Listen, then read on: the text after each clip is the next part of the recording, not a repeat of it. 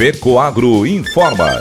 Dentro de instantes, forma-se a rede de comunicação cooperativista para transmitir as notícias do agronegócio e do cooperativismo. Apoio institucional. Cicobi, mais que uma escolha financeira. E Aurora Cop. Cop é olhar para o futuro. A Aurora, agora é a Aurora Coop. E Coop é fazer juntos. Somos mais de 100 mil famílias cuidando de cada um. Coop é pensar no amanhã e no depois de amanhã também. É grande parte de tudo que a Aurora Coop é e sempre será. E hoje também levamos essa essência em nosso nome, uma nova marca que é ainda mais a gente. Somos Aurora, Nobre e Peperi. Aurora Coop.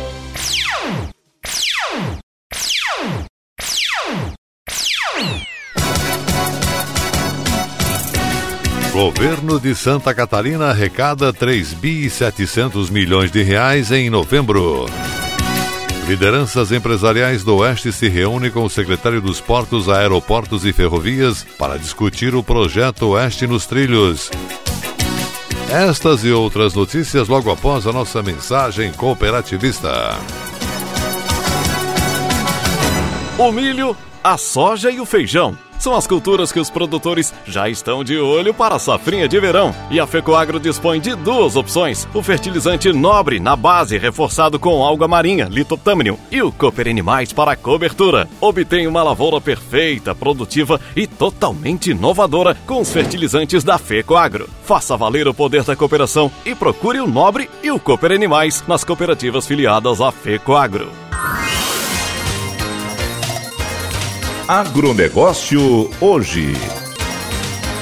Alô, amigos, eu sou Renê Roberto. Hoje é quarta-feira, edição de 13 de dezembro de 2023. E essas são as notícias. Lideranças empresariais do Oeste Catarinense voltam a se reunir com autoridades para tratar da construção da Ferrovia do Oeste. Presidente da ASIC, Associação Comercial e Industrial de Chapecó, Lenoir Broch, secretário de Portos, Aeroportos e Ferrovias, Beto Martins, e o presidente da Aurora Cop, Neivor Canton, discutiram a infraestrutura do Oeste Catarinense. A presença do secretário José Roberto Martins, do governo do estado, representa mais uma vez um momento de esperança, vendo governo estadual interessado no futuro, na infraestrutura que a nossa região exportadora precisa, destacou Neivor Canton. Presidente da Aurora Cop frisou ainda que há um complexo produtivo muito desenvolvido na região e que, para sobreviver e ser competitivo, precisa nos próximos anos uma infraestrutura na mesma proporção. Lançado pelo Grupo ND, o projeto Oeste nos Trilhos busca sensibilizar autoridades e a sociedade sobre a importância de investir em ferrovias a fim de facilitar o escoamento de produtos agrícolas na região, bem como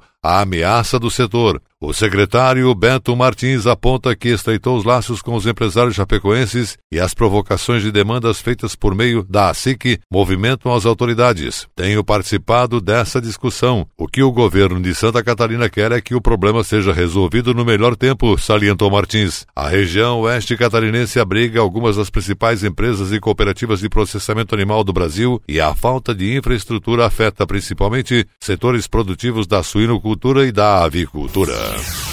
Cooperativa Coamo Agroindustrial de Campo Mourão, Paraná, foi a vencedora na categoria Cooperativas, a premiação Melhores do Agronegócio da revista Globo Rural. O prêmio foi recebido pelo engenheiro agrônomo, idealizador e presidente do Conselho de Administração da Coamo, José Haroldo Galassini, em São Paulo, em evento que premiou empresas campeãs em 20 categorias do agronegócio. Junto com Galassini, a cooperativa Coamo esteve representada pelo presidente executivo Ayrton Galina e os cooperados membros do Conselho de Administração, Cláudio Risato e Adriano Bartschechen. Entre as melhores do agronegócio, a cooperativa Coamo é a primeira paranaense no ranking, décima primeira colocada entre as 500 maiores empresas do agronegócio brasileiro, e na região sul, ela é a terceira melhor colocada. A premiação e seleção das 500 maiores empresas do agro é feita pela revista Globo Rural em parceria com a consultoria Serasa Experian, que elabora o ranking levando em conta questionários de pesquisa e as demonstrações contábeis da empresa. O anuário é o maior e mais tradicional diagnóstico das empresas do agronegócio e com ele é possível ter uma visão completa das diversas companhias que atuam no segmento e colabora com significativa fatia do PIB brasileiro, além de gerarem milhares de empregos e serem as responsáveis diretas por uma uma coleção de superávit da balança comercial brasileira, explicou Cassiano Ribeiro, editor executivo da Globo Rural.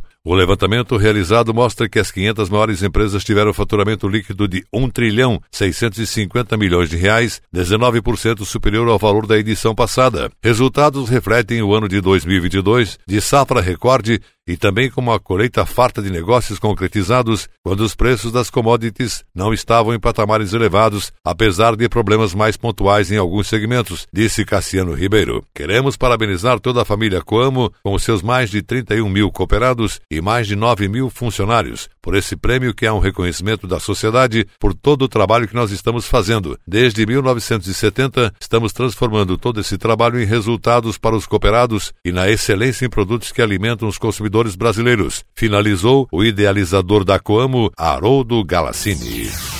Os portos de São Francisco do Sul e Itapoá foram autorizados a receber embarcações com até 51 metros de largura. A permissão entra em vigor nesta semana. A autorização foi concedida pela Capitania dos Portos de São Francisco do Sul após reuniões junto à Marinha do Brasil, diretorias dos portos e representantes da praticagem local. Até agora, a largura máxima permitida no complexo era de 49 metros de boca. Nosso próximo passo é viabilizar a obra da dragagem de aprofundamento do canal de acesso colocando o complexo portuário em condições ideais para receber os navios de 366 metros de comprimento, afirmou o diretor de operações e logísticas do Porto de São Francisco do Sul, Pablo Fonseca. Pablo Fonseca prevê ainda que a dragagem com custo de 290 milhões de reais será iniciada já em 2024.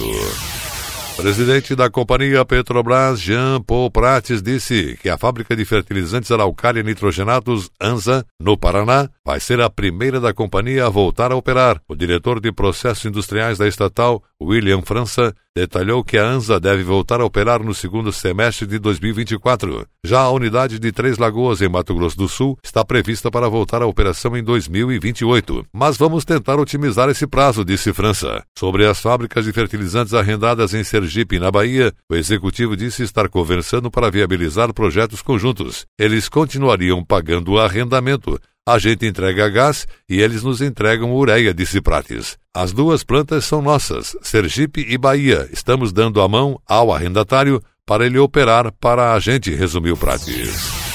E a seguir, depois da nossa mensagem cooperativista, nossa última notícia. Aguardem. Jorge, você já reparou que por onde a gente toca tem uma agência do Cicobi? Matheus, é verdade, hein? Sem falar que todo mundo pode ter a sua própria agência aqui no app Cicobi, no meu celular, no seu. O Cicobi está em todo o Brasil porque escolheu estar perto dos brasileiros. Já são mais de 4.500 pontos de atendimento pelo país, com produtos e serviços financeiros completos para mais de 7 milhões de cooperados. Mais que uma escolha financeira,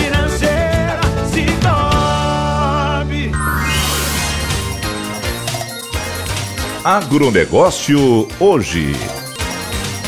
Voltamos diretamente dos estúdios da FECOAGRO Florianópolis, comandando a rede catarinense de comunicação cooperativista com mais de 80 emissoras espalhadas por todo o território catarinense. E agora atenção para a última notícia. A economia de Santa Catarina sentiu os impactos das catástrofes climáticas que causaram prejuízos a 70% dos municípios catarinenses nos últimos dois meses. Em novembro, o governo do estado arrecadou 3 bilhões e 700 milhões de reais, o que corresponde a 5% menos do que o registrado em outubro, quando a receita foi de 3 bilhões e 900 milhões de reais. O desempenho menor na comparação entre outubro e novembro é atribuído à postergação do ICMS e também à queda na arrecadação do IPVA. Santa Catarina arrecadou 171 milhões de reais a menos com esse imposto em razão do fim do pagamento em cota única que se encerram nos últimos meses do ano. Mais da metade da população e praticamente metade do PIB catarinense acabaram prejudicados pelas chuvas que ocorreram no estado recentemente. O governo lançou uma série de medidas, postergando o recolhimento de impostos estaduais, garantindo novas linhas de crédito aos empreendedores e produtores rurais. O mais importante agora é cuidar das pessoas Estou certo de que ainda em dezembro vamos reverter esses números, porque continuamos trabalhando para manter Santa Catarina no caminho do crescimento sem aumentar impostos, disse Jorginho Melo na sua fala. Apesar do resultado menos expressivo na comparação com o último mês de outubro, a análise mostra que houve alta nominal de 14,1% em relação a novembro do ano passado.